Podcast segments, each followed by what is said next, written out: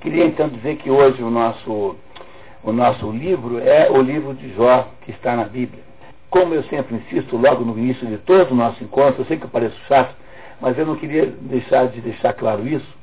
É, esse não é um curso de literatura, esse é um curso de cultura. E por ser um curso de cultura, ele não está muito preocupado em trabalhar apenas com, com, com obras literárias no sentido é, comum da palavra. Então, eu já disse a vocês algumas vezes, eu vou agora insistir nisso, que é isso que nós chamamos de conhecimento, ele, ele é, está presente na humanidade em mais de uma fonte. Então, as fontes, genericamente falando, é, onde você obtém conhecimento são as seguintes. Primeira fonte de conhecimento é aquilo que se chama de tradição. Tradição é um nome genérico que a gente quase nunca ouve e que engloba o, aquilo que está nas grandes religiões, como por exemplo o livro de Jó, que é o livro que nós veremos hoje, como aquilo que está nos ditos tradicionalistas. Por exemplo, no Mário Ferreira dos Santos. O Mário Ferreira dos Santos, estamos falando aqui de conhecimento pitagórico, pitagórico no sentido de até pré-pitagórico, porque Pitágoras, na verdade, se é que existiu essa pessoa, apenas atualizou um conjunto de coisas muito mais velhas que ele. Então, quando eu digo tradicionalismo, estou falando do René Guénon, estou falando do Fritjof Schwann, estou falando do Mário Ferreira dos Santos, estou falando de Pitágoras, enfim, dessas fontes que são ditas, é, que refletem coisas muito antigas e que estão nas grandes religiões. E quando eu, eu estou falando de grande religião, eu estou falando apenas daqueles grandes uh, movimentos religiosos que têm algumas características que podem ser chamadas de religião. Não estou falando aí de coisas aí que são duvidosas ou são meras feitas. Eu estou falando das aquelas, ah, ah, digamos, ah, manifestações densas e completas do fenômeno religioso, como é o cristianismo, como é o, o, o hinduísmo, como é o budismo, como é o judaísmo, como é o islamismo.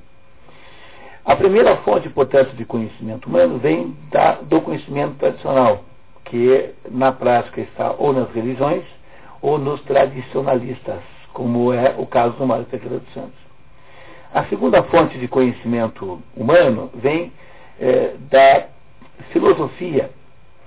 É, e, se você quiser, aí você escolhe se você chama a ciência é, de um capítulo da filosofia, o que é perfeitamente legítimo, ou se você inventa uma terceira categoria chamada ciência. Porque, rigorosamente falando, a ciência é apenas um pedaço da filosofia que, por ter uma delimitação muito estreita de objeto e de metodologia, acaba funcionando assim meio com uma cara própria. Mas vamos chamar aqui, nesse momento, também não é esse o assunto do dia, né? Vamos dizer que a segunda fonte de conhecimento humano está no conhecimento filosófico de que a ciência é um capítulo. É muito diferente o conhecimento filosófico do conhecimento tradicionalista, embora possa chegar na mesma conclusão pelos dois caminhos. Então, quando o Boécio diz para você que é, para, para Deus todos os momentos são simultâneos, ele faz essa conclusão a partir de um raciocínio filosófico. Quando você pergunta a mesma coisa para um físico, ele dirá que Deus tem velocidade infinita que vem dar exatamente na mesma. Então, às vezes, é, você chega, como o conhecimento na verdade é um só, apenas uma diferença na, nos caminhos pelos quais você faz. O Fernando que está ali, que já foi para Santiago, fez o caminho de Santiago. Fernando, não me deixe errar dessa vez. Quantas vezes, Fernando? Três vezes. Ele fez o caminho de Santiago por três caminhos diferentes. Compreendeu? Quer dizer, ele chega a Santiago igual, só que ele escolheu três vias diferentes. Então a mesma coisa é do que eu estou falando aqui. O conhecimento humano vem, ou, número um, vem da tradição, número dois, vem da filosofia, incluindo sob esse nome também a ciência, e a terceira fonte é a literatura. Eu posso chegar à mesma conclusão sobre a natureza de Deus por um, um bom romance escrito por alguém que foi capaz de entender isso. Então, é claro que cada um, coisa dessa tem sua agenda própria, né? No entanto, não há outros meios de se obter conhecimento nesse mundo a não ser por essas três vias. Como nós aqui estamos preocupados com a cultura, portanto com o conhecimento, para nós é um pouco indiferente com o meio pelo qual a coisa vem. É por isso que nós misturamos aqui ensaios filosóficos com, com é, obras literárias puramente falando e com, e com hoje uma, uma, uma, um exemplo de uma obra da tradição que é a obra chamada O Livro de Jó, que está aí no Velho Testamento. Eu imagino que a maioria de vocês sejam é, cristãos, então é, é muito provável que vocês já tenham entrado em contato com isso, mas o nosso método aqui, você sabe como funciona, a gente nunca supõe que vocês conheçam o assunto, por razões apenas de prudência, né? E, e então vamos fazer uma leitura de um certo resumo da obra. Nesse caso aí, fazer o resumo foi muito difícil, porque eu fiquei naturalmente constrangido de editar Deus. Né? Não, é uma coisa é difícil fazer isso. Né? Porque editar o Dostoiévski eu faço com a maior cara de pau do mundo. Editar Deus né, é, é, um pouco difícil. Você entrar no médico, você deve resumir. Então o que eu acabei fazendo foi quase uma transcrição de tudo, é, com exceção da parte. Porque a obra ela é dividida como se fosse uma obra dramática. Ela é escrita em prosa no prólogo e em prosa no epílogo. E no meio tem uma, uma, uma parte poética que é um grande debate entre Jó e quatro pessoas que se apresentam para tentar explicar por ele por que, é que ele era tão mal, qual é a razão dele ser assim. Mas mesmo assim, vocês receberam aí o resumo, todos devem ter o resumo, alguém não tem o resumo? Todos têm, né? Aí vamos fazer também uma cronologia de Deus, eu achei que não era bom fazer isso. Era melhor não entrar nessa, tá? porque isso não ia acabar, não ia acabar dando certo. E, no entanto, sobre a obra em si, tem algumas coisas interessantíssimas. A obra, ninguém sabe quem escreveu, as, as maiores apostas são que tenha sido Moisés, embora isso não se saiba. Esses livros muito antigos são como as pinturas antigamente, ninguém assinava. Né? Número dois, também não se sabe muito bem quando foi feito. A maior, a maior uh, digamos, o, a teoria mais crível é de que foi feito depois do exílio da Babilônia, porque até porque é uma obra muito boa para quem passou muito ano, muitos anos de desgraça, como os judeus exilados da Babilônia. E isso significa que essa obra terá sido escrita nos anos 400 antes de Cristo. 400 é alguma coisa mais para 400 do que para 500. Embora o exílio na Babilônia tenha sido nos anos 500. Mas ninguém sabe isso de verdade. Mas você pode pressupor que aí que tem alguma coisa como 2.400 anos, o que para assunto do Velho Testamento, até que não é tão velho assim. É, na verdade, um dos livros mais novos do, do Velho Testamento. Ela é estruturada em 42 eh, capítulos, como qualquer livro da Bíblia é estruturado em capítulos. E ela é composta, como eu tinha dito, de um prólogo e de um epílogo e no meio de um recheio que é um recheio poético, que faz então, que discute no meio, né, faz um debate sobre a, a, o, que havia acontecido com Jó. Ah, uma coisa interessante sobre esta obra é que ela é muito, está muito próxima cronologicamente do teatro é, trágico grego. São mais ou menos contemporâneas. Como nós vamos ter no próximo encontro Prometeu Acorrentado, e o fato de que o livro de Jó está bem antes do Prometeu ao contrário, não é um fato é, gratuito, mas seria de propósito, para poder até mesmo fazer uma comparação entre a ideia cristã de Deus e a ideia cristã dos gregos, que é o que aqui nos interessa aqui. E, e tanto é assim que vocês notarão que no teatro grego existe uma coisa chamada coro. Coro é um grupo de pessoas que até hoje se faz assim, né, que fala no fundo do, da cena, e o coro representa a voz do povo. A, função do coro é representar a opinião pública, a opinião da população. Pois aqui no, no nosso livro de Jó, os tais os três amigos de Jó, de alguma maneira, também representam isso. Também representam uma espécie de coro grego, para mostrar que há aí uma, mais uma coincidência interessantíssima entre o livro de Jó e o, o, o, o modo como ele foi escrito literariamente e o teatro grego. É claro que as, as coincidências param aí, porque são obras muito diferentes, com objetivos diferentes. Mas, enfim, é, é mais ou menos uh, assim que está estruturado o, o, nosso livro de Jó. Ah, chegou então o Rubens Portugal. Tudo bem? Bem-vindo. Tá? Prazer muito grande. Cassiano, acho que você podia, talvez aqui, não sei, onde for mais prático aí. Isso, muito bem. Prazer grande, Portugal. Então, ótimo, tá? que bom. Tá? Muito bem. Então, apenas como uma última observação antes de começar a ler a nossa história, eu queria lembrá-los que a, a, estrutura de toda a obra, de toda a Bíblia, no, no, vocês sabem que a comédia grega, a, a tragédia grega, é estruturada como se tudo acontecesse é, ao contrário da comédia. Né? O que é comédia? A comédia é uma situação típica em que alguma coisa está bem, daí há uma desgraça, depois a coisa melhora. É como se fosse um U. Reparem que a, a estrutura da comédia é um U. A estrutura da Bíblia e do cristianismo também é assim, porque nós estávamos bem no paraíso perdido, aí há a queda, e no final, quando vier o juízo final, nós vamos melhorar. Então, a estrutura, a estrutura da Bíblia também é feita em U. A estrutura em U é exatamente contrária à estrutura da tragédia, porque na tragédia é o contrário. A tragédia é assim, você é, é, de alguma maneira está mal, aí você melhora, daí você piora. Que é a estrutura da, da tragédia grega, assim, todo mundo se dá mal no final. Pois o cristianismo é o contrário da tragédia grega, porque o cristianismo é aquela situação em que, apesar de tudo, nós salvamos nossa alma. Não esquecer que é o que acontece exatamente com Jó. Jó era um sujeito muito rico, tinha muitas posses, nós veremos aqui em seguida, e acontece com ele um desastre total. No final dessa história toda, de todas essas tribulações que vocês verão, Jó sai é, redimido, sai é, no final vencedor. Ou seja, para Jó, a, a, a estrutura do livro de Jó é mais ou menos a estrutura da própria Bíblia, corresponde à estrutura da própria Bíblia. Feitos esses comentários iniciais, eu queria convidá-los então para nós vermos o resumo do livro de Jó, lembrando que eu mantive a maior parte das coisas tais como estão lá, e usei a, a mais eh, importante tradução em português, que é a tradução do padre Antônio Pereira de Figueiredo, essa tradução que está na, naquele livro da Enciclopédia Barça.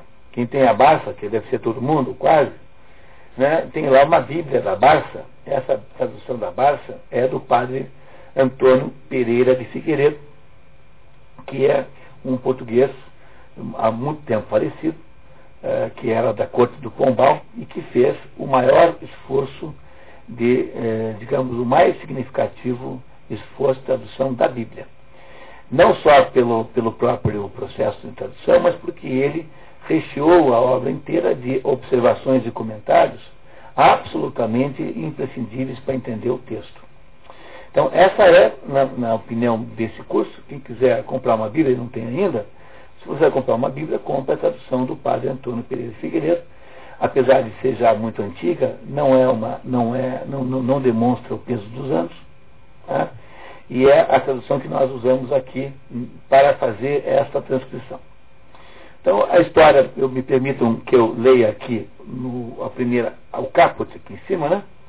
Embora de modo conjectural, estima-se a criação de o livro de Jó no século seguinte ao do exílio babilônico, que ocorreu entre 587 e 538 a.C.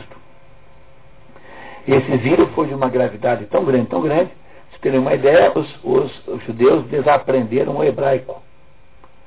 Tiveram que reaprender o hebraico, tiveram que reestruturar a língua, usando como base a, a própria língua árabe, que é uma língua é, prima né, do, do, do hebraico.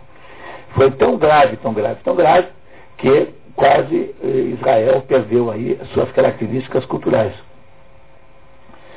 A obra está estruturada como um, um, drama em três atos, antecedidos de um prólogo e seguidos de um epílogo. Faltou um Fzinho ali, seguidos, por favor. O conjunto está dividido em 42 capítulos. Embora o ambiente da ação esteja impregnado de monoteísmo judaico, há uma boa chance de nem Jó, nem seus interlocutores serem judeus não se tem certeza de que Jó é de fato judeu. Ninguém sabe quem ele é. É. O que é seguro é que eles raciocinam como se fossem judeus, quer dizer, eles raciocinam em termos do, dos conceitos religiosos judaicos. eles, essa gente de que se fala aqui, deveria ter morado em algum lugar do outro lado do Rio Jordão. O Rio Jordão é a divisa natural entre Israel e os seus vizinhos. Né? A Cisjordânia, por exemplo. E, e Transjordânia, né? Cisjordânia e Transjordânia. Então, essa gente aqui deve ter sido um conjunto de povos tribais, eh, de natureza não judaica, de raça não judaica, mas que, de alguma maneira, estavam ali unificados uh, pela, pela, pela, pela, ideia do monoteísmo, embora ninguém saiba isso. A cidade de Rus, palco dos, palco dos acontecimentos, estaria a leste da Palestina, possivelmente na Arábia, onde hoje é a Arábia, né? A tradução utilizada nesse resumo é do padre Antônio Pedro Figueiredo, a tradução da Barça, que é sempre a melhor na dúvida. Segundo o Northrop Frye, o livro de Jó ocupa um lugar de um gênesis poético e profético. Então nós vamos ler o livro de Jó e, e lembrando né, que é um escrito bíblico, portanto é completamente simbólico e poético, e a gente tem que ter um pouquinho de paciência para entender tudo. Mas não é difícil, eu fico aqui ajudando nos, nos pontos mais graves, e a gente começa a ler então aqui, como sempre, pelo Anatório. Anatório, por favor. Tá? Vamos lá.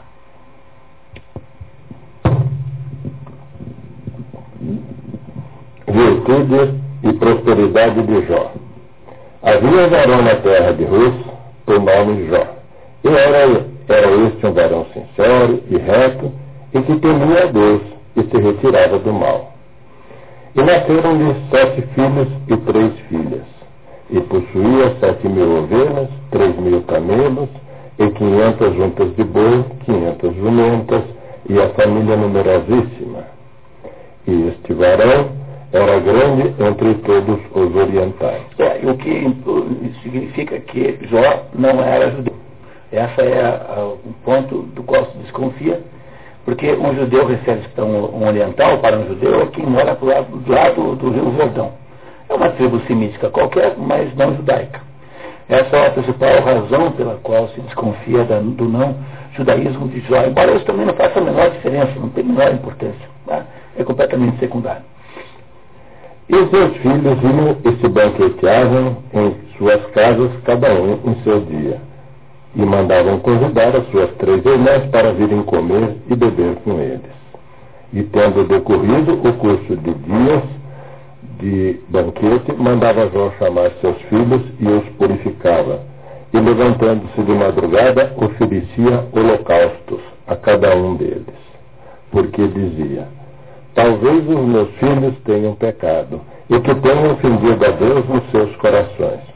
Assim fazia Jó todos os dias. Então, o, o Jó, com isso, quer-se dizer que era um sujeito piedoso, essa é a expressão bíblica. Era um sujeito que cumpria suas obrigações religiosas e cuidava que os filhos não estivessem pecando. Então, está aqui o narrador nos falando muito bem de Jó, como sendo uma pessoa de uh, grande envergadura moral. Não é isso? Se vocês não entenderem qualquer pedaço, por favor, me interrompam que eu explicarei. Então, supondo que não esteja difícil de entender, então estamos indo em frente. Né? Pois não. Mas um certo então, dia. Com... Tem uma perguntinha. Ah, pois não. Holocausto é sacrifício. A palavra holocausto é, significa sacrifício. Então, o que, é um, um, holocausto? É que hoje em dia chama-se holocausto a, a perseguição aos judeus, né?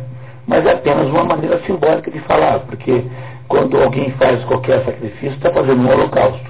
Então, ir lá e fazer um sacrifício de um bichinho lá para a divindade é um holocausto. Então, o Jó pegava lá os animaizinhos e os matava fazendo sacrifícios para Deus, né, como, como, como compensação por algum mal que tivesse sido feito pelos seus parentes, né, pelos seus filhos. Ele tem dez filhos, sete filhos e três filhas. Ok. Vamos lá. Mas um certo dia com os filhos de Deus, se tivesse como mas um certo dia, como os filhos de Deus se tivessem apresentado diante do Senhor, Achou-se também entre eles Satanás. É, aqui Satanás está posto como filho de Deus, e sob um certo ponto de vista é também, né? Porque, porque o sentido de Satanás, qualquer lado que você olhe, a origem de Satanás é uma, uma é criação divina. Satanás era, quando você olha como Lúcifer, era um anjo. E quando você olha apenas simbolicamente, não como uma entidade real, dizer, o que, que é o diabo, do ponto de vista simbólico? É um aspecto da personalidade, da, da mente de Deus que é contrário ao homem. Então, o diabo é isso, dizer, você o vê sob um ponto de vista factual, como uma, um ser existente, e aí, então, nesse caso, ele é um anjo caído, é, ou você o vê simbolicamente. Então, simbolicamente, o que é o diabo? É um aspecto da mente de Deus que é adversária do homem. Então, qualquer um desses dois modos, está, o Satanás é, de alguma maneira, a criação de Deus. O Satanás, embora ele não seja, Deus não seja criador do mal, mas o, do Satanás sim. Então é preciso tomar um pouco de cuidado de não imaginar que Deus é o autor do mal, porque esta é a hipótese não cristã. Quem acha isso, se você acha que o mal e o bem lutam no cosmos para ver quem ganha, você deixou de ser cristão e tornou-se uma coisa chamada maniqueísta. Maniqueísta não é cristão. Maniqueísta é o sujeito que acha que não, que não há um Deus todo-poderoso, mas que há duas forças que se confrontam, o bem e o mal, e o maniqueísta então põe o mal no mesmo status, na mesma altura de Deus. Então, para você poder ser cristão, como condição para tanto, você não pode acreditar nisso. Você tem que achar que é apenas um Deus e que Deus não é o inventor, nem o gestor, nem o criador do mal. E quem cria o mal é o Satanás, mas o Satanás também tem alguma, alguma independência, né? como nós também temos. Nós temos um poder enorme de fazer mal. Não é isso? E, no entanto, não podemos atribuir esse poder a Deus. Então, aqui, só tomar um pouquinho de cuidado com isso. Satanás é filho de Deus nesse sentido. Tá? E o Senhor lhe disse: de onde vens tu? Ele respondeu dizendo, girei a terra e andei a toda. E o Senhor lhe disse, acaso consideraste tu a meu servo Jó, que não há semelhante a ele na terra, varão sincero e reto, e que teme a Deus e que se afasta do mal? Satanás respondendo disse, acaso Jó teme, teme a Deus? não o circunvalaste, tu a ele e a sua casa, e a todos os seus bens, não tens abençoado as obras de tuas mãos e as possessões não têm crescido na terra? É, circunvalar é, é, circundar com valas. Então, quando você quer proteger um castelo, é, nós precisamos melhorar um pouquinho a qualidade, acho que deve ser o. Né? Então, você enche de valas em volta para impedir que os outros bandidos entrem. Então, circunvalar é proteger. Então o, o, o diabo está dizendo o seguinte para Deus. Porque Deus acabou de dizer para o diabo que o Jó só é bacana, só é assim legal, só é cristão. Cristão não, né? Porque não era tempo de cristianismo. Só é temente a Deus.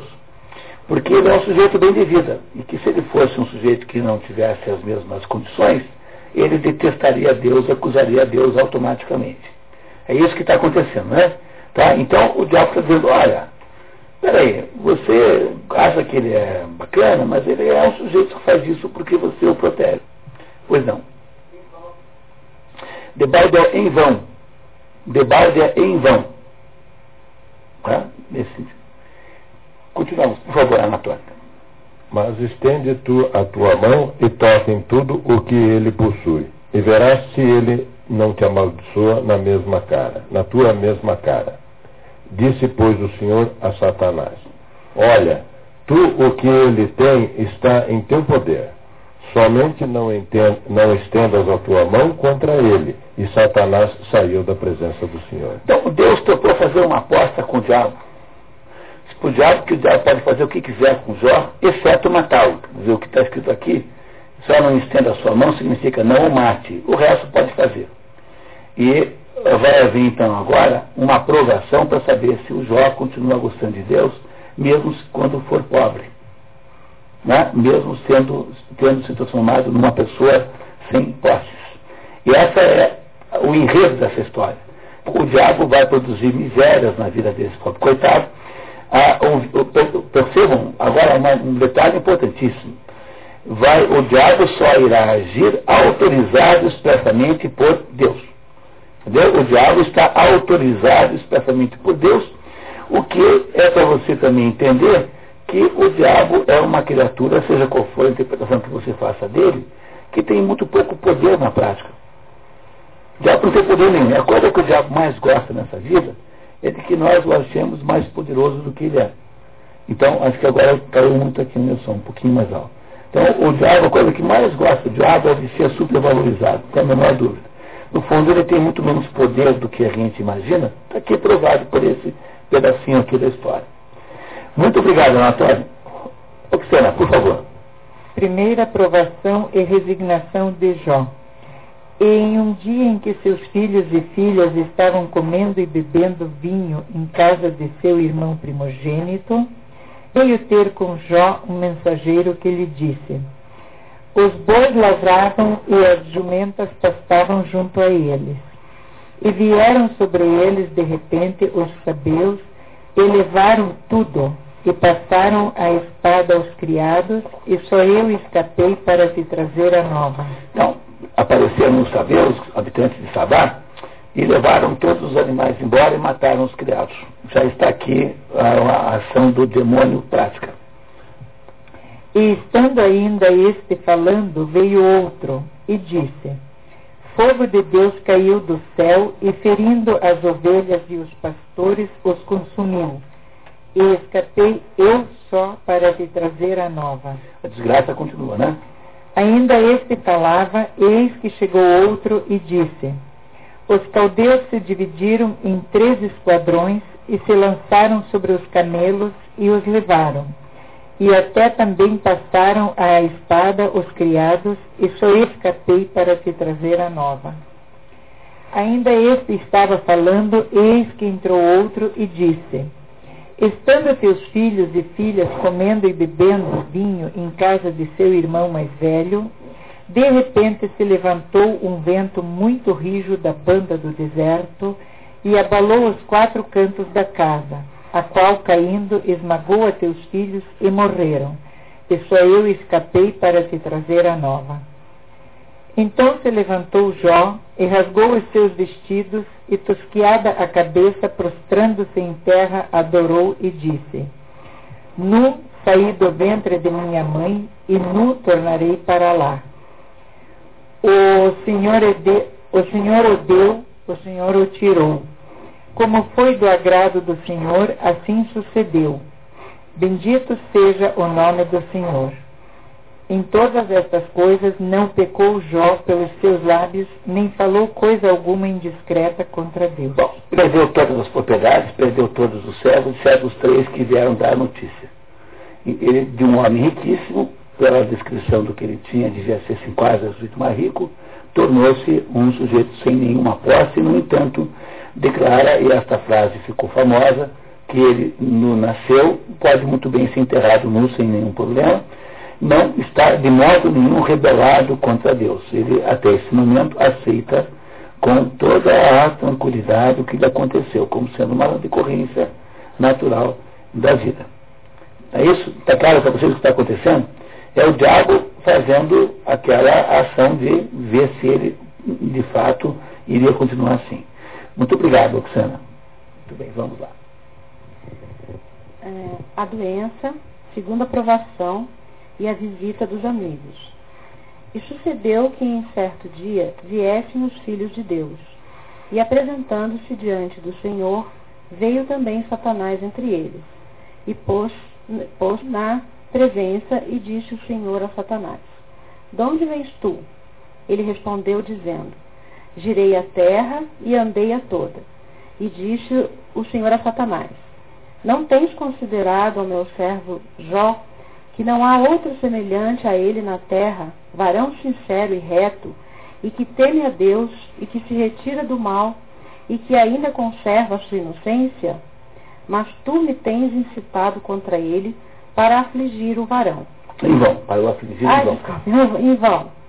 E Satanás respondeu, dizendo: O homem dará pele por pele, e deixará tudo o que possui pela sua vida. É, dar pele por pele é uma expressão antiga que significa o homem prefere preservar a saúde. Mas o homem preservará a sua, a sua, o seu estado físico antes de qualquer coisa. Então o diabo está dizendo assim, olha, tudo bem, você por enquanto estava certo, mas e se eu deixá-lo muito doente, quer ver como ele vai te amaldiçoar? É isso que o diabo está propondo a Deus. Que ele vá mais radicalmente na direção do teste. Vamos lá. Hum. E, é, e se não estende a tua mão e toca-lhe nos ossos e na carne, e então verás se ele não te amaldiçoa cara a cara. Disse, pois, o Senhor a Satanás: Eis aqui, ele está debaixo da tua mão, mas guarda a tua vida. É, pode deixar o doente, mas não o mate. É isso que Deus diz para o diabo. Tendo, pois, saído Satanás da presença do Senhor, feriu a Jó de uma chaga maligna, desde a planta do pé até o alto da cabeça.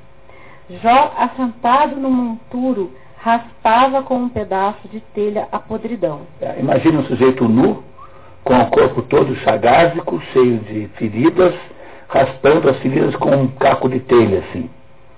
É nisso que Jó foi transformado. Né? Sem família, sem os dez filhos, sem nenhuma propriedade, sem saúde, como uma espécie de párea da sociedade.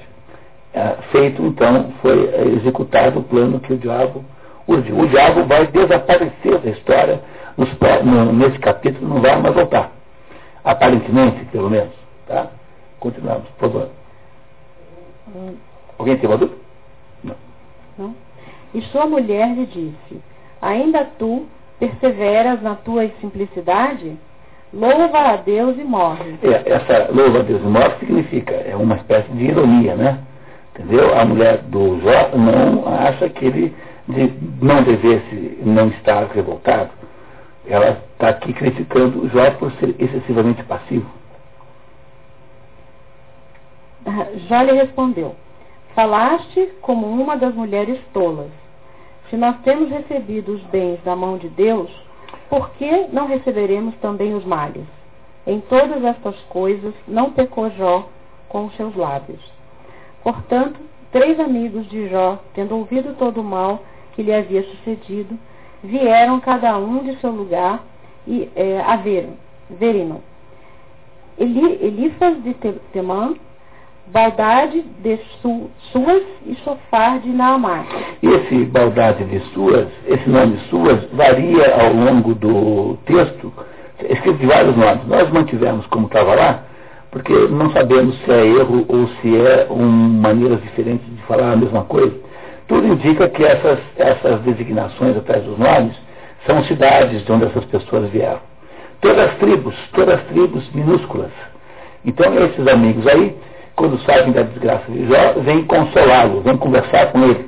E é esse o miolo da obra que é escrito poeticamente, que nós vamos ler aqui alguns trechos, porque aqui no miolo eh, foram selecionados alguns versículos só, para que nós conseguíssemos ler no tempo aqui que nós temos para ler. Tá? Então começa então a ação agora, em que Jó discute com esses três amigos, depois com um quarto, os acontecimentos que o afligiram. Muito bem, pode terminar, por favor. Porque se tinham ajustado para juntos ouvirem visitar e para o consolarem. Tendo, pois, de logo levantado os olhos, não o conheceram, e exclamando choraram.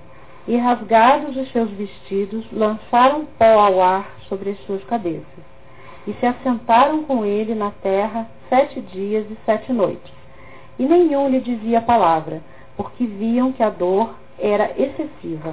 Bom, agora sabemos que Jó está sofrendo. Imaginem a queda de status social que houve aí, não é isso? Imensa, né? Muito bem, muito obrigado. Começa agora o diálogo. Está todo mundo entendendo a história? É fundamental entender a história, senão a gente não vai entender o sentido dela. Tá? Lembra que a única coisa proibida nesse curso, além daquelas, obviamente, que são socialmente consideradas inadequadas, como ficar nu, etc., né? é não entender. Quer dizer, não, é proibido não entender. Pode discordar quando quiser, mas até para discordar tem que entender. Tá? Então vamos ver. Aliás, eu queria aproveitar aqui e também dizer que o, o meu grande amigo Figueiredo está aqui presente.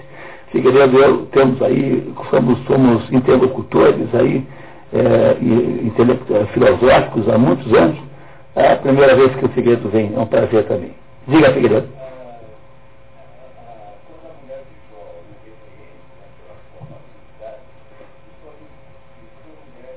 É. É, é, às vezes é um pouco difícil de compreender essas coisas, por exemplo, o que, que significa que Jó é um sujeito, é, diz aí em cima, né, lá no começo, sincero. Né? O que, que é uma pessoa sincera? Sincero é o tipo do, da palavra estranha, porque a gente nunca sabe bem o que, é que ela quer dizer. Né? As mulheres, de modo geral, dizem que gostam, queriam ter homens sinceros. Eu acho isso um perigo enorme. Se eu fosse mulher, eu queria ter um homem bem mentiroso. Porque, já imaginaram um homem sincero assim? Fulano, querido, fulano é mais bonita que eu.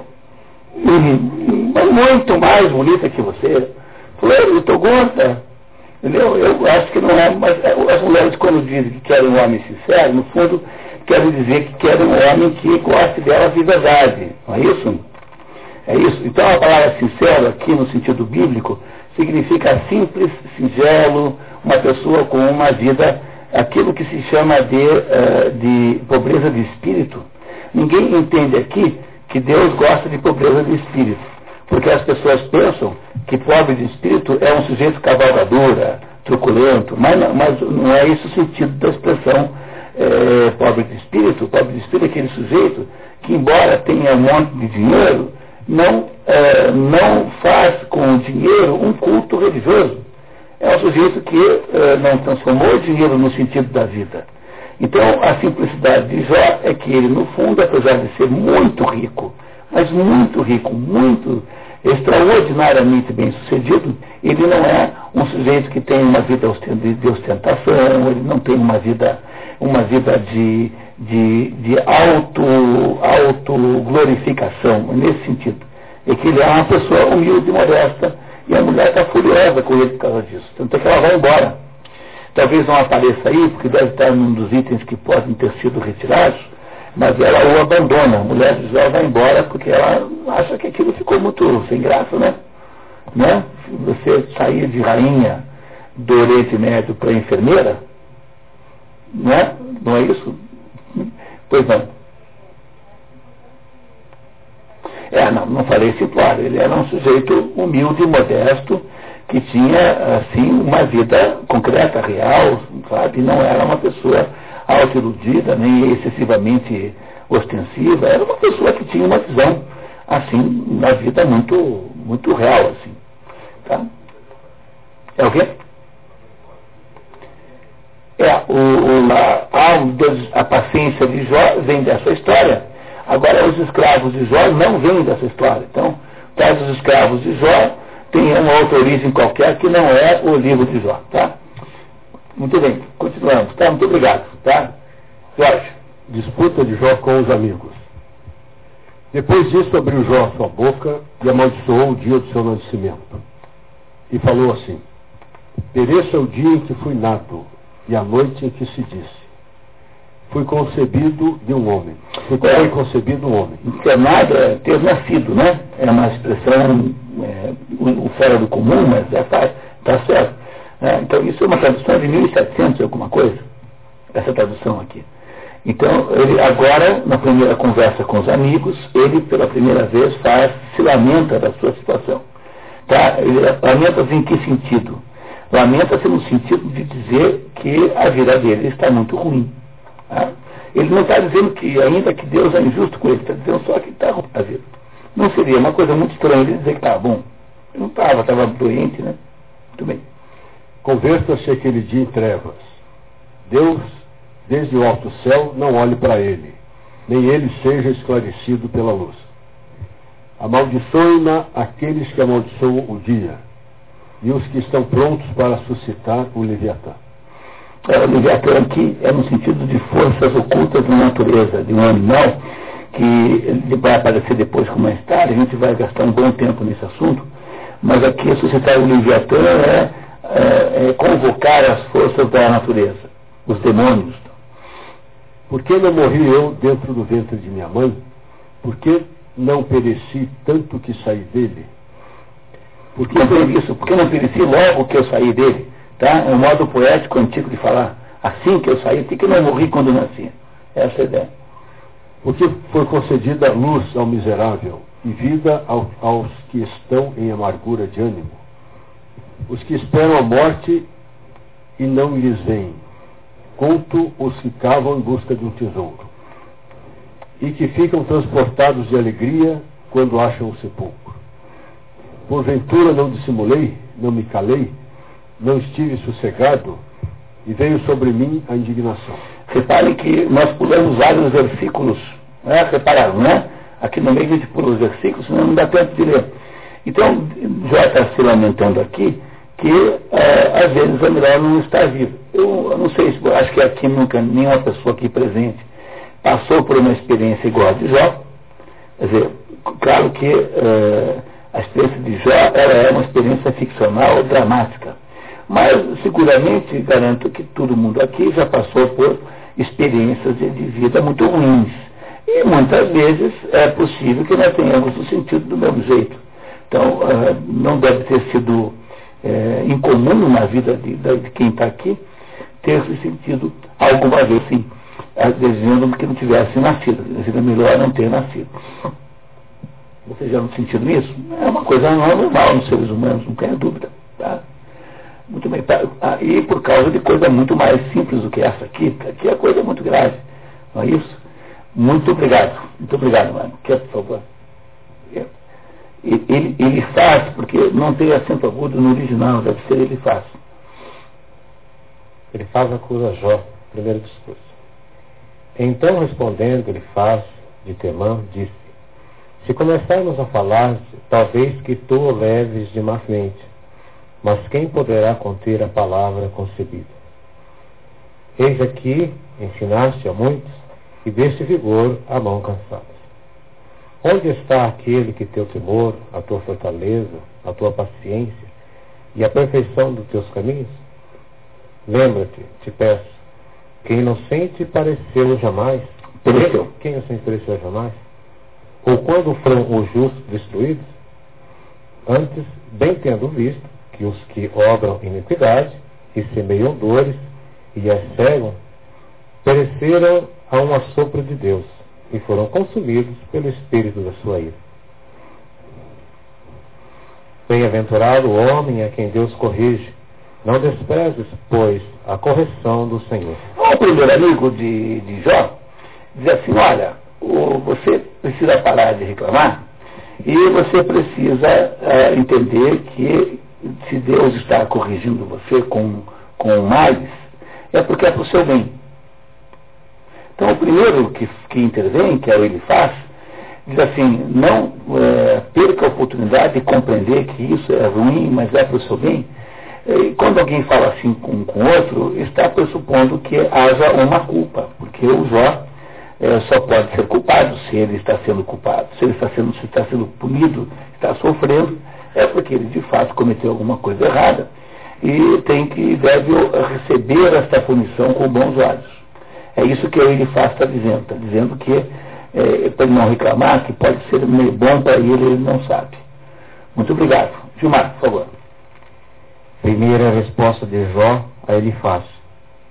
Jó, pois, respondendo, disse: Oxalá se pesassem numa balança os meus pecados pelos quais mereci a ira e a calamidade que padeço. Entendeu? Já não está dizendo que ele não tem pecado.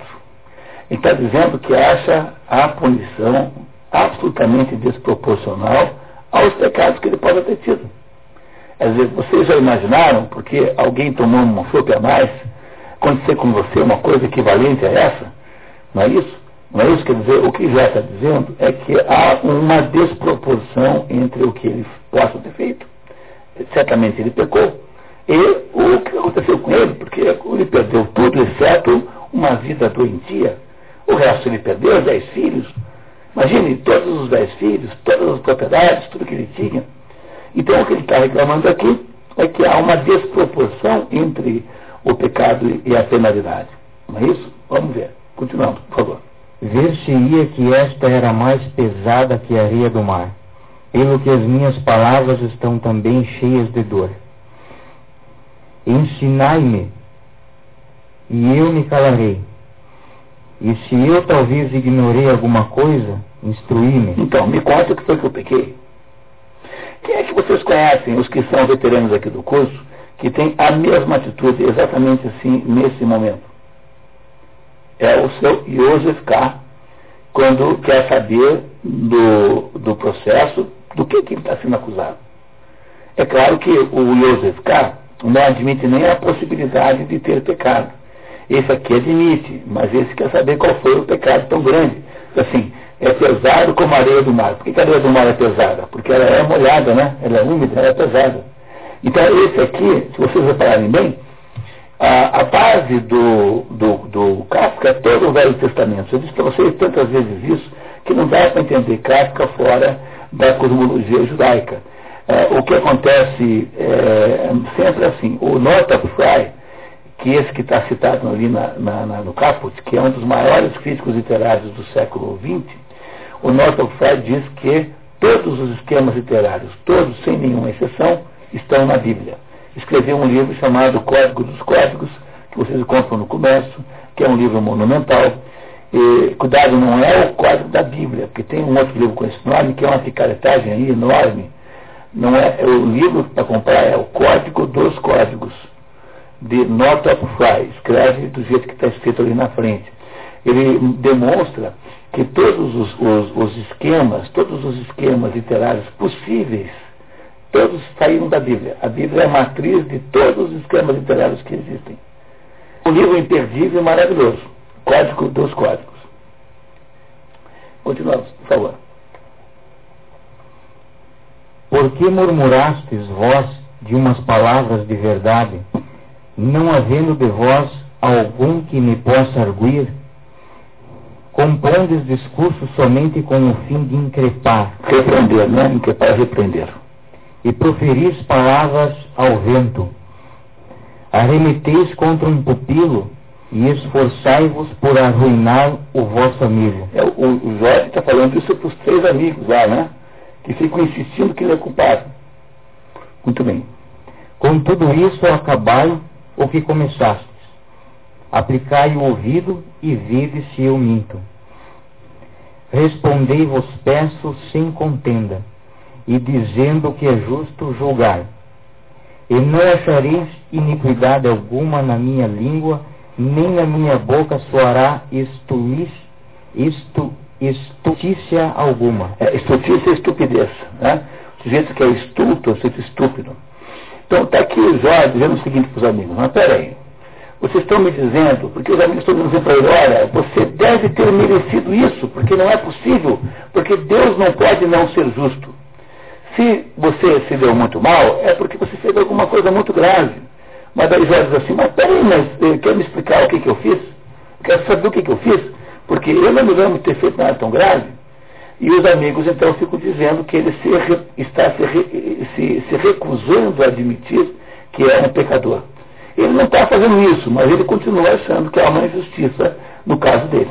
Essa é a ideia desse diálogo entre Jó e os amigos. Muito obrigado, João. Tá? João, por favor. A vida do homem sobre a terra é uma guerra, e os seus dias são como os dias de um jornaleiro. É, eu botei uma nota ali embaixo, porque não é jornaleiro no sentido do sujeito que entrega o trabalho na sua casa. Né? Jornaleiro no sentido de alguém que trabalha por jornada diária, assim, um diarista, uma diarista, como é hoje é diarista, nesse sentido. Uhum. Assim como o escravo deseja a sombra e como o jornaleiro espera pelo fim do seu trabalho. Para receber, né, o dinheiro. É. A minha carne está coberta de podridão e de imundícia. Imundícia, de pó. Imundícia do pó. A minha pele se secou e se encolheu. E por, e por isso não, reprime, não reprimirei a minha língua falarei na tribulação do meu espírito, conservarei, conversarei com a amargura da minha alma. Perdi as esperanças, não viverei jamais. Perdoa-me, que não são os meus dias. Pequei, que te farei eu. Pequei, que te farei eu, ó libertador dos homens. Por que me puseste contrário a ti? e tenho feito pesado a mim mesmo? Por que não me tiras o meu pecado e por que não apagas a minha iniquidade? Eis aí, eis aí, vou agora dormir no pó. Se tu me buscares pela manhã, não subsistir, não subsistirei. Estarei morto, terei morrido. Então está dizendo que Deus, assim, ah Deus, já que eu sou pecador, por que, que você não me diz qual é o problema? Me tira o pecado. Eu confesso, ele está uh, rebelado contra.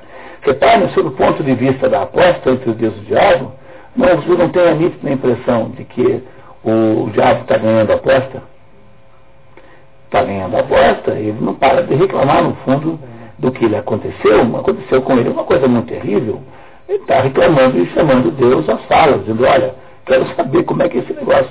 Tá? É, tá. Muito obrigado. Eliane, por gentileza.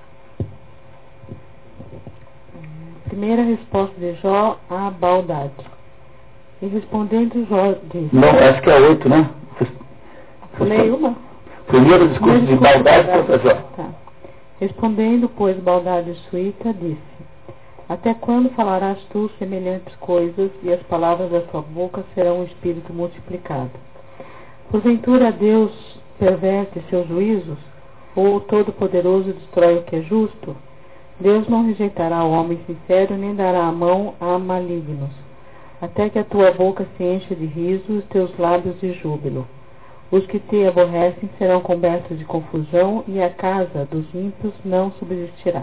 O Baldar está dizendo que Deus não pode ser mau e nem injusto. Portanto, se ele está sofrendo, é por alguma boa razão. Tá? Pode ler mais um. Ficou um pequenininho esse, pode ler. E respondendo Jó disse: Eu sei verdadeiramente que isto é assim, e que o homem comparado com Deus não é justo. E se quiser disputar com Deus, não lhe poderá responder por mil coisas uma sequer. Se eu pretender justificar-me, a minha boca me condenará. Se mostrar-me inocente, ele me convencerá de culpado.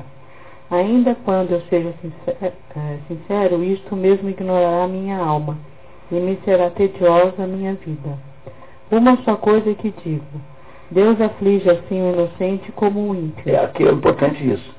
Então, já está estabelecendo a tese de que eh, Deus irá perseguir tanto um quanto o outro. Ou seja, que não há retribuição terrena para os atos de bondade.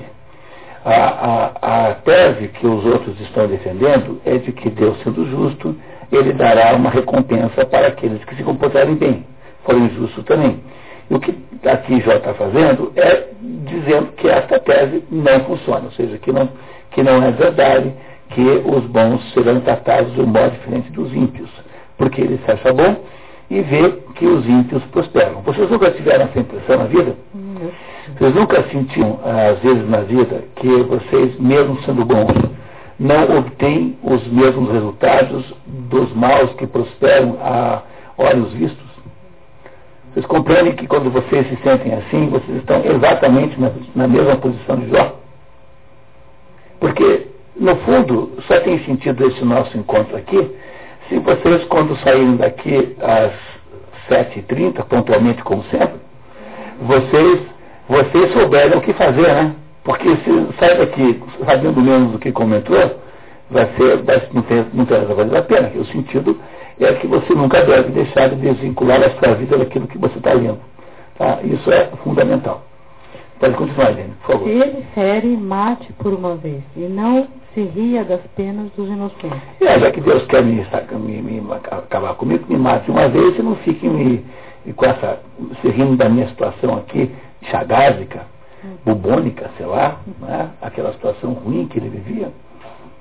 A terra entregue nas mãos do ímpio, cobre com o véu os olhos dos seus juízos, se não é Deus, quem é logo?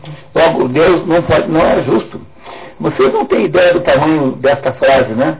Porque esta frase é a base de toda a, re, a rebelião metafísica moderna. Quando Albert Camus escreveu o livro O Homem Revoltado, ele escreveu o livro em cima desta frase. Dizer, o homem moderno, o homem do século XX, acha que é isso mesmo, que Deus é um sujeito incompetentíssimo, É o Ivan Karamazov, os irmãos Karamazov, dizendo assim, não, eu gosto de Deus, eu acho que é muito burro. De como que pode fazer um, um mundo tão imbecil como esse? O problema do homem moderno, o sujeito que acha que Deus é incompetente, é que ele resolve botar num lugar o SUS para resolver o problema. Entendeu? Então aí a coisa realmente não vai funcionar nunca mais. Mas o, mas o que se está querendo fazer aqui é dizendo o que se faz hoje em dia como concepção de homem íntegro contemporâneo é o sujeito que acredita piamente nisso, que Deus é burro e Deus é incompetente. E é, e é por isso que o mundo foi entregue na mão do ímpio, porque Deus não sabe dirigir o mundo. Tá? Continuamos, por favor. Quando disser, já não falarei assim, mudo o meu rosto e de dor me atormento. Mas se ainda assim sou um ímpio, por que trabalhei eu em vão? Tire ele a sua vara de cima de mim, e não me amedronte o seu terror. Falarei e não temerei, porque eu não posso, cheio de medo, responder. Então, se, eu, se eu ímpio aqui manda, por que, que eu então me esforcei à toa? Qual foi o sentido do meu esforço se foi acabar do jeito que eu estou? Ah, fiz tudo certo agora, olha como é que eu estou. Devendo para todo mundo. então, não sei o que, quebrado, minha mulher foi embora, perdi os filhos, não sei o que, os que sobraram não falam comigo. Aquela... Isso é uma coisa que acontece com todo mundo, uma situação até comum. Pode acontecer com qualquer pessoa, numa, numa certa, numa dimensão menor, é claro. Tá? Gabriel, por favor. A minha alma tem tédio à minha vida. Soltarei a minha língua contra mim. Falarei na amargura da minha alma. Direi a Deus: Não me condenes. Mostra-me porque assim me julgas. Se eu pequei, tu me perdoaste na mesma hora. Por que não me permites tu que eu esteja limpo da minha iniquidade? Se for mal, desgraçado de mim, mas se for justo, não levantarei cabeça, face da aflição e de miséria. Porventura, o pequeno número de meus dias não se acabará em breve? Deixa-me, pois, que eu chore um pouco a minha dor, antes que vá para não tomar, para aquela terra tenebrosa e coberta da escuridade da morte. Terra de miséria e de trevas, onde habita a sombra da morte, e não há nenhuma ordem, senão um sempre, sempre eterno. Sempre eterno horror. Sempre eterno é permanente, tá? Sempre eterno significa eterno, né? Horror. Então, é, o Jó realmente está infeliz. Está deixando claro que está achando, achando-se injustiçado. Né? Não há nenhuma dúvida nisso aqui. Parece a? É o quê? Aparece a cena do Lia, não? É, é se você pegar rigorosamente, todas as histórias que você contar, que você ver escritas, todas têm base em algum esquema narrativo bíblico. No Ocidente, né? Estou falando aqui do nosso mundo ocidental, porque o Oriente é outro mundo completamente diferente do nosso. Mas no mundo ocidental, a Bíblia é a matriz de todos os esquemas narrativos. É isso que prova o livro do, do Northrop Frye, o Código dos Quadros.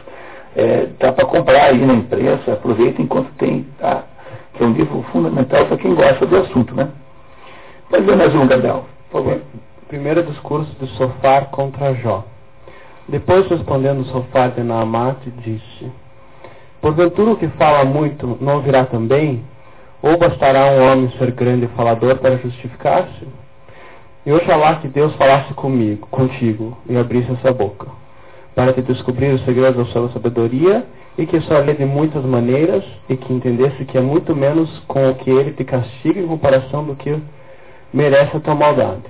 Porque ele conhece a verdade dos homens e vendo a iniquidade deles, acaso a considera?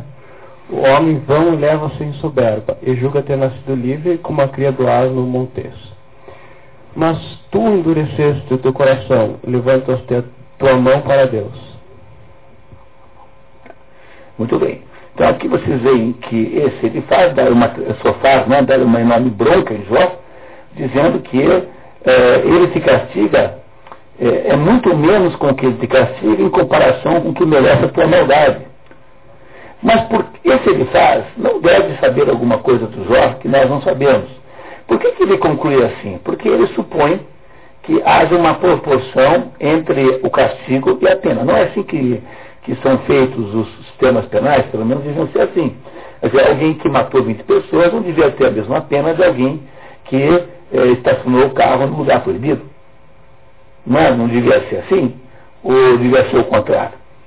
Então, o, o, o está pressupondo que, eh, já que os males que afligem Jó são muito grandes, que ele deve ser um tremendo sem vergonha, um sujeito maligno ao extremo, quase um demônio. Por isso é que ele está mandando Jó parar de reclamar e parar de reclamar de Deus, porque ele não deve ter razão de modo nenhum, porque ele parte de um axioma que é Deus é justo e não pode não ser justo. Essa mesma sensação de injustiça, todo mundo que está aqui presente deve ter sentido na sua vida algum momento. Todo mundo, todo mundo. Tá? Entendeu? Aquele sujeito pilantra, não sei o quê, que está sempre saindo com umas mulheres bonitas, e a gente que um, trabalha, trabalha, trabalha, né? aquela coisa, aquela conversa que todo mundo tem. Né? O Billy Budd tem bastante disso. O Billy Budd também é o caso. É, é, o mundo da literatura está cheio de situações como essa, porque essa não é uma situação literária, é uma situação humana que está, de alguma maneira, que codificada na Bíblia, no, no, no, na história de Jó, e que serve de modelo para uma enorme quantidade de, uh, de, de, de, de, outras, outras aplicações. Né? Bom, continuamos, por favor. Aí, gentileza. Primeira resposta de Jó Sofá. Agora o Jó vai se defender do sofá. Tá? Mas respondendo Jó disse, Logo, só vós sois homens e convosco morrerá a sabedoria? Tá, é, fazendo uma ironia, né? Quer dizer, só você que sabe isso. Né? Só você que sabe isso. Tá? Eu também tenho entendimento como vós, e não vos sou inferior. Pois quem ignora isto que vós sabeis? Quem ignora que a mão de Deus fez todas essas coisas? Na sua mão está a alma de todo o vivente e o espírito de toda a carne humana. A sabedoria e a fortaleza está em Deus. Ele possui o conselho e a inteligência. Se retiver as águas, tudo se secará, e se as largar, alagarão a terra. Nele residem a fortaleza e a sabedoria. Ele conhece assim ao que engana como ao que é enganado. Ele conduz aos conselheiros a um fim imprudente e conduz a estupidez aos juízos. Ele desata o baudrier aos reis e cinge os seus rins com uma corda. Desatar o baudrier, o baudrier é uma espécie de cinturão que os reis usavam. Então tira o cinturão do rei e coloca uma corda no lugar, que é o que aconteceu com o Jó. Não é isso? Ele perdeu a majestade e ficou miserável. Deixa ir aos sacerdotes sem glória e abate aos magnates. Magnet, magnates é uma maneira de dizer poderosos. É a mesma coisa que magnata, mas está com o original, tá?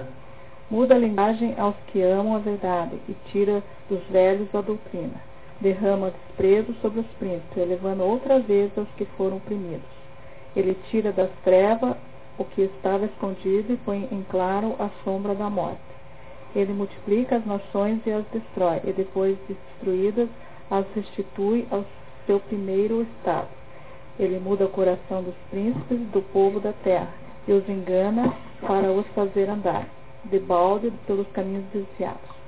Andarão ao, ao palpadela como em trevas e não em luz, e os fará desatinar como bêbados. É, Jó está concordando que Deus pode fazer qualquer coisa é isso que ele está dizendo, que Deus é todo poderoso fará qualquer coisa. Tá? Pode ler mais um pouquinho. Eis aqui todas essas coisas. Viu o meu olho, eu vi o meu ouvido e as compreendi todas. Isto que vós sabeis, também eu, eu alcanço, e não vos sou inferior. Fazendo antes ver que vós sois uns forjadores de mentiras, faltores de perversos dogmas. Então, ele está dizendo que não é nenhuma novidade, que Deus pode tudo. O que ele está dizendo para os seus amigos, né, é que eles não têm o direito de aparecer lá e inventarem pecados que ele teria como cometido para poder justificar a ira de Deus. É isso que Jó está reclamando, que ele não continua não achando que tenha pecado o suficientemente para merecer tal tratamento. Eu xalá que vós sois calaceis calasses, que vós vos calasseis. Para poder passar por sábio. É, se vocês não abrirem a boca, vão achar que vocês sabem alguma coisa. Ouvi, pois, a minha correção e atendei ao juízo dos meus lábios. Acaso necessita Deus da vossas mentiras para que em sua Defesa sua ou defesa, é maneira, maneira Falei. antiga de escrever. dolosamente? É, é, está dizendo o seguinte, por acaso é preciso sacar provas? Esses três estão querendo fabricar provas para incriminar ele, é, é, Jó. Porque, de modo nenhum, ele acha que ele é tão mal assim para acontecer com ele essa desgraça toda. Né? Por que razão despedaço eu e minhas carnes com os meus dentes, e por que trago eu a minha vida nas minhas mãos? Quantas iniquidades e pecados tenho eu? Mostra-me as minhas maldades e delitos. Por que escondeste tu em mim o teu rosto, e por que me julgas tu teu inimigo? O homem, nascido da mulher, que vive breve tempo, é cercado de muitas misérias que como flor sai e é pisado e foge como a sombra e jamais permanece no mesmo estado. E tu que julgas digno de abrir os teus olhos sobre este tal e trazê-lo a juízo contigo? Ó, tá. Então, está aqui o Jó se defendendo da curação do sofá, que é um dos seus detratores. Muito bem, continuamos. Pode continuar, Carlos. O Segundo 15, né? Segundo ciclo de discursos. Segundo o discurso de Elifaz. Mas respondendo Elifaz de irmão disse: Porventura o sábio responderá como se falasse ao vento e encherá de ardor o seu peito? Arguis com palavras aquele que não é teu igual, e falas o que não te convém. Porque a tua iniquidade ensinou a tua boca, e tu imitas a linguagem dos blasfemadores. Que sabes tu, tu que sabes tu que nós ignoremos? Que entendes tu que nós não saibamos? Por que se incha o teu espírito contra Deus para proferires por tua boca tão estranhos discursos? Em todos os teus dias o ímpio se ensoberbece, e o número de anos da tua tirania é incerto. Será ferido como a vinha na sua primeira flor, e como a oliveira que deixa cair a sua flor. Porque tudo o que o hipócrita ajunta será estéril, e o fogo devorará casas dos que gostam de receber presentes. Ele concebeu dor e pariu iniquidade, e seu coração inventa enganos. Esse, ele está dizendo que Jó é, é, continua soberbamente negando-se a aceitar que pecou na proporção do castigo que recebeu. É isso que ele está fazendo, tá? Continua insistindo. O Jó continua se defendendo contra né, dessa ideia. Continuamos, por favor. Sim, eu acho. Pode ser você um pouquinho mais. Fala. Segundo a resposta de Jó, ele faz. Mas Jó respondendo disse: Eu tenho ouvido muitas vezes semelhantes discursos.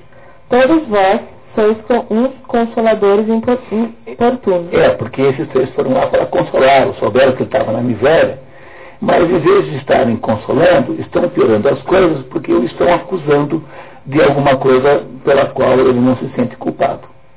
Não é? Diga, Paz. Não entendi. Tem uma pergunta?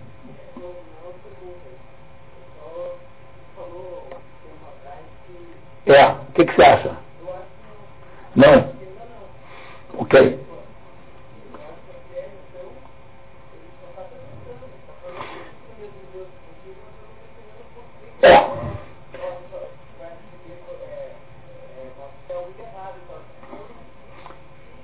Ele não está falando com Deus diretamente, né? De- de- daqui a pouquinho Deus vai aparecer. Então eu vou fazer aqui, um eu vou abrir o voluntariado para saber quem que vai ler a parte de Deus, para fazer uma análise da personalidade aqui dos presentes. Vai ser mais eficaz do que um tratamento, do que uma análise psicológica sobre quem é que tem complexo de superioridade. Né? Muito bem. Mas o, daqui a pouquinho vai aparecer Deus em pessoa. Não é bem em pessoa, é um anjo que eu represento, na verdade. Mas você tem razão, ele por enquanto só briga com Deus indiretamente. Agora, uma coisa que reforça a sua razão é a seguinte: reparem que até agora ele não fala dos filhos. É, e não fala mesmo, tá? Mesmo considerando que eu pudesse ter tido essa parte, não fala. Ele até agora não reivindica as suas propriedades. Ele, ele está muito mais focado com a injustiça em si do que com a perda em si. É isso que eu acho que ele está reparando também como prova de que aqui Jó ainda não está exatamente, que o diabo não está exatamente ganhando. Muito embora ele tenha já feito aqui alguma reclamação forte contra Deus indiretamente. Mas é uma boa questão. Vamos, esperar um pouquinho mais para ver para onde é que vai isso. Pois não, filha. É, é, é verdade. É, e é, é preciso, por isso que eu queria que vocês soubessem que nenhuma outra história representa também a mentalidade moderna na direção de Deus. Porque é, pelo livro de Jó é que o intelectual moderno pressupõe que exista uma injustiça fundamental no mundo e aí você se acha, acha bacana resolver isso com o SUS. Já que Deus produziu a injustiça e a doença, talvez o SUS resolva melhor do que isso. E todos, todas as experiências totalitárias do século XX são uma tentativa de colocar alguém no lugar de Deus. O Estado, o Partido Único, a burocracia estatal, o welfare state, são todas tentativas baseadas na rebelião de Jó. Essa rebelião de Jó, em que ele aos poucos vai nos mostrando, é a base da indignação que o homem moderno sofre, sente com relação a Deus. E é natural sentir-se indignado com isso. Tão natural que todo mundo contemporâneo está indignado com Deus. Bom, tá? Mas vamos ver qual é, como é que nós saímos dessa. Tá? Não, continua sendo natural. Né? Muito bem. Você está em que, em que linha? Eu estou na 4. Do, do, do capítulo? 16. 16, tá, ok. Eu puder, eu também pudera falar como vós, e oxalá que a vossa alma estiver em lugar da minha. É, ele está reclamando por ele fala assim, você acha bacana falar isso? Porque não é você que está aqui chagásico, tá? por isso você acha legal, né? Tá, muito bem. Mas que farei? Se eu falar, nem por isso se aplacará a minha dor, e se eu me calar, nem por isso me deixará ela. Deus me fechou debaixo do poder do injusto e me entregou às mãos dos ímpios. Eu, aquele que em outro tempo tão opulento, de repente fui reduzido a pó, e tomou-me pelo pescoço, quebrando-me e pôs-me por, a, por alvo de seus tiros. É, quebrantar é ferir, né? Quebrantar é ferir. Cercou-me com suas lanças, atravessou meus rins, e não me perdoou, e derramou sobre a terra as minhas entranhas. Despedaçou-me com feridas sobre feridas, lançou-se a mim como um gigante. Levo um silício co cozido sobre a minha pele e cobri de cinza a minha carne. Você sabe o que é um silício?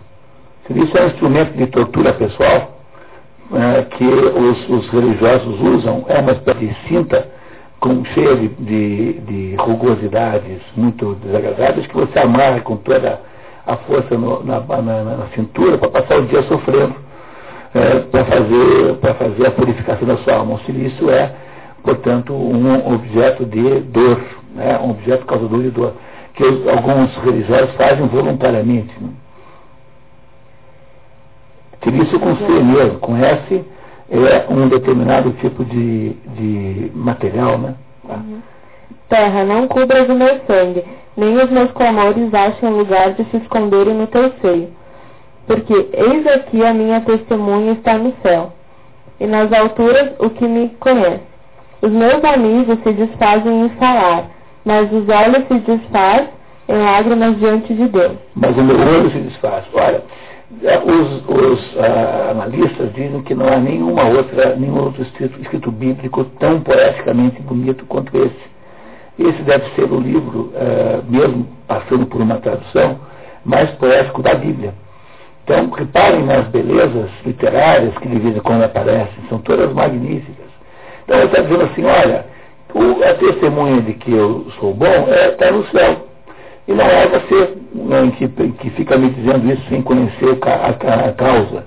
Ele está falando com seres humanos como ele, que são os tais amigos.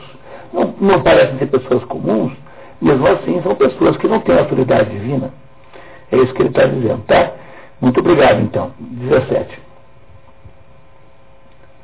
O meu, o meu espírito vai se atenuando e os meus dias se abreviam e só me resta o sepulcro não pequei, em amarguras se de, de, demoram os meus olhos.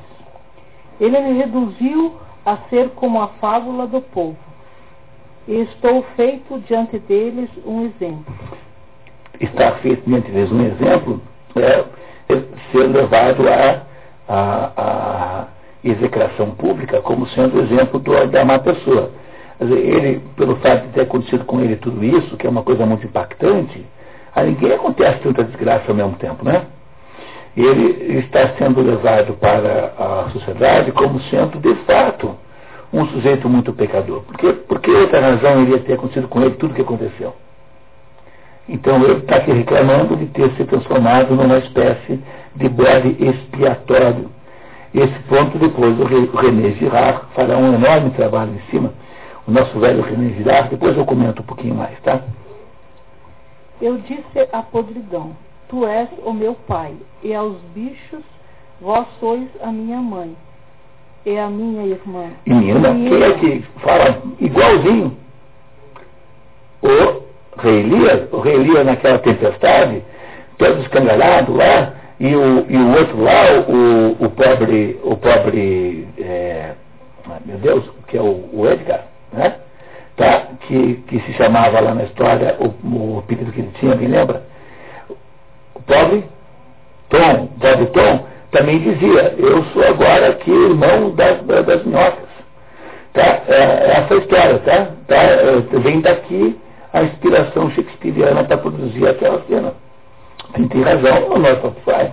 Tá? Continuamos. Onde está logo agora a minha esperança e quem considera a minha paciência? Todas as minhas coisas desceram ao mais profundo do sepulcro. E acaso crês tu que ao menos nesse lugar terei um descanso? É, esse lugar é o tal do sepulcro, que é uma tradução meio é, fora de jeito para Sheol, que, que é a palavra hebraica para inferno. Tá? Então o sepulcro aqui é mais no sentido de inferno. Será que pelo menos no inferno, vou ter algum sossego? Porque hoje a vida dele está muito ruim, não é isso? Okay. Muito bem, pode ver mais um pedacinho. Segundo o discurso de Baldade. E respondendo Baldades, Suíta disse: Até quando direis palavras vãs? Entenderei primeiro e depois falaremos. Porque haveremos, havemos nós sido reputados por animais e sórdidos aos, aos vossos olhos? Lançá-lo-ás da luz para as trevas e do mundo o transportará. Não subsistirá a sua, a sua linhagem, nem a sua posteridade ao seu povo, nem relíquia alguma no seu país. No seu dia pasmarão os últimos, e aos primeiros invadirá o horror. Tais, pois, são as moradas do iníquo e o paradeiro daqueles que não o conhece, que não conhece a Deus. O que o, o está dizendo aí é que o, o futuro de, de Jó é esse aqui que ele está descrevendo. Como Jó se recusa a, a admitir a sua culpa, então, né, admitir o, o pecado, então está dizendo que tudo isso vai acontecer com ele, vai ser lançado nas trevas, né, não haverá, não subsistirá sua linhagem, não deixará descendentes, não é isso? E, é, e todo aquele que não conhece a Deus como o Jó irá ter esse destino cruel. Muito obrigado. Quer ler 19. Segunda resposta de Jó a Baldade. E respondendo, já disse: Até quando afligireis a minha alma e me atormentar, atormentareis com os vossos discursos? Eis aí, são já dez vezes que vós me quereis confundir, e não vos envergonhais de me oprimir. Pois longe de mim os meus irmãos e os meus conhecidos como estranhos se apartaram o primeiro. Pois o, de mim. Se apartaram de mim. Os meus propíncos. É, propíncos é vizinhos. É, é, isso é bom para você começar a reunião no condomínio, lá no prédio assim. Então, pesados propíncos. Vai fazer um sucesso enorme. Eu, se você já notava isso. Tá? Né? Não é isso? Pesados propíncos. Pelo menos haverá assim, um certo ar de e perplexidade, assim. Bom para começar mais ou menos, você precisa de algum resultado. Né? Então, pode começar de novo esse 14. Os meus propíncos me desampararam, e os que me conheciam esqueceram-se de mim. Os que moravam em minha casa e as, mesmas, e as mesmas minhas servas me reputaram como um estranho, e fui como um peregrino nos seus olhos. Chamei o meu servo e ele não me respondeu, e por minha própria boca eu o rogava. Parece ministro de final de governo. O Alexis Stepanenko, que é, foi ministro do Itamar, dizia que nos últimos dois meses você não consegue nem pedir mais cafezinho que ninguém traz. Né? É mais ou menos assim. Né? O sujeito ministro de missionário não consegue nem que ele traga um café. É a mesma coisa aqui. Mas ele está dizendo que ninguém mais anima para mim. Continue, por favor. Minha mulher teve horror do meu bafo, e tinha eu que rogar aos filhos das minhas entranhas. Quem, é que, quem são os filhos das entranhas dele? Quem são os filhos das entranhas dele são os irmãos, porque as entranhas aí são as entranhas de onde ele veio, né? Portanto, da mãe. Então, ele teve que pedir ajuda aos seus irmãos, porque a mulher não ajudava. Ninguém queria saber mais dele. Até os fatos me desprezavam, e retirando-me deles, detraíram de mim. Os fatos são os nécios, os burros. Até aquele sujeito lá, entendeu que é uma porta, não fala mais com você. Os que no outro tempo eram meus conselheiros me tiveram em execração, e aquele quem eu mais amava me voltou às costas. A minha pele, consumidas as carnes, se pegaram os meus ossos, e só me restam os lados ao redor dos meus dentes. Por que me perseguis como Deus e vos fartais das minhas carnes? Vocês que estão aí me criticando, por que, que vocês não fazem isso comigo? Pois eu esperava que vocês pelo menos viessem aqui me, me conversar comigo. Eu estou aqui, eu estou mais culpado. Eu, eu sou arruinado. Agora eu sou arruinado com culpa né, por cima. Ele está mandando os outros parar de falarem assim com ele, né, os três amigos. Porque eu sei que o meu remidor vive e que, e que eu no derradeiro dia surgirei da terra. Nesse momento já é, faz um voto de confiança a Deus. O remidor é aquele que leva em os pecados. Ou seja, é Deus. Então ele está aqui dizendo que maus são os irmãos, mas ele continua confiando em Deus. E serei novamente revestido da minha pele, e na minha própria carne verei a meu Deus. Embora, é, embora a ideia da ressuscitação tenha vindo depois com mais clareza com Jesus Cristo, aqui já há a noção clara da porque a ressurreição humana implica na devolução do corpo. Não é o corpo que nós temos hoje, é uma espécie de corpo glorioso, mas é uma devolução do corpo. Tá? E que acontecerá no juízo final. A quem eu mesmo hei de ver e meus olhos vão de contemplar, e não outro. Esta minha esperança está depositada no meu peito. Por que dizeis, pois, agora, persigamo-lo e achemos raiz de palavras contra ele? Fugi, pois, de diante da espada, porque é a espada vingadora das iniquidades, e sabei que há juízo. Juízo significa há um juiz no mundo, saber que há Deus que julga. Então vocês cuidado, porque vocês não são Deus, ele está dizendo para os seus perseguidores. Muito obrigado. Mônica, por gentileza. Segundo o discurso de Sofar. E respondendo Sofar de Namat, disse: Por isso a mim me vêm pensamentos sobre pensamentos, e o meu espírito é arrebatado a diversas coisas. O seu pão nas suas entranhas se converterá interiormente em fel de áspides. O que é fel de áspides? Fel é veneno. E áspide é um outro nome para víbora, que é, do seu ponto de vista lá da região, uma cobra muito perigosa, né? uma serpente, aliás. Né? Então, a víbora é uma espécie de modelo de, de, de animal perigoso, tanto é que, de modo geral, aplica-se essa expressão a mulheres muito, muito, assim, sogras muito ruins, por exemplo, né, e coisas assim e tal. A víbora é uma, uma expressão muito negativa. Vomitará as riquezas que devorou, e Deus las fará sair das entranhas. Chupará a cabeça de áspides e a língua da víbora o matará. Jamais veja ele correntes de rio, nem torrentes de mel e de manteiga. Aqui está ele dito no texto, é rio de óleo. É, então, o que, é que era importante naquela época? Óleo de oliva, manteiga, mel, são as, as, as coisas assim que denotavam que tinha essas coisas em casa era rico. Né? Então, torrentes de, de rio. Esse, está escrito aqui, né? Tá, esse esse é, sofá está dizendo que o que age como Jó será desgraçado com todas essas é, coisas ruins aí. Pagará tudo o que, o que fez, mas nem por isso será consumido. Segundo a multidão de seus embustes, assim será a sua pena. Porque oprimido. Perdão, segundo a multidão dos seus embustes. Ou seja, segundo a gravidade dos seus pecados.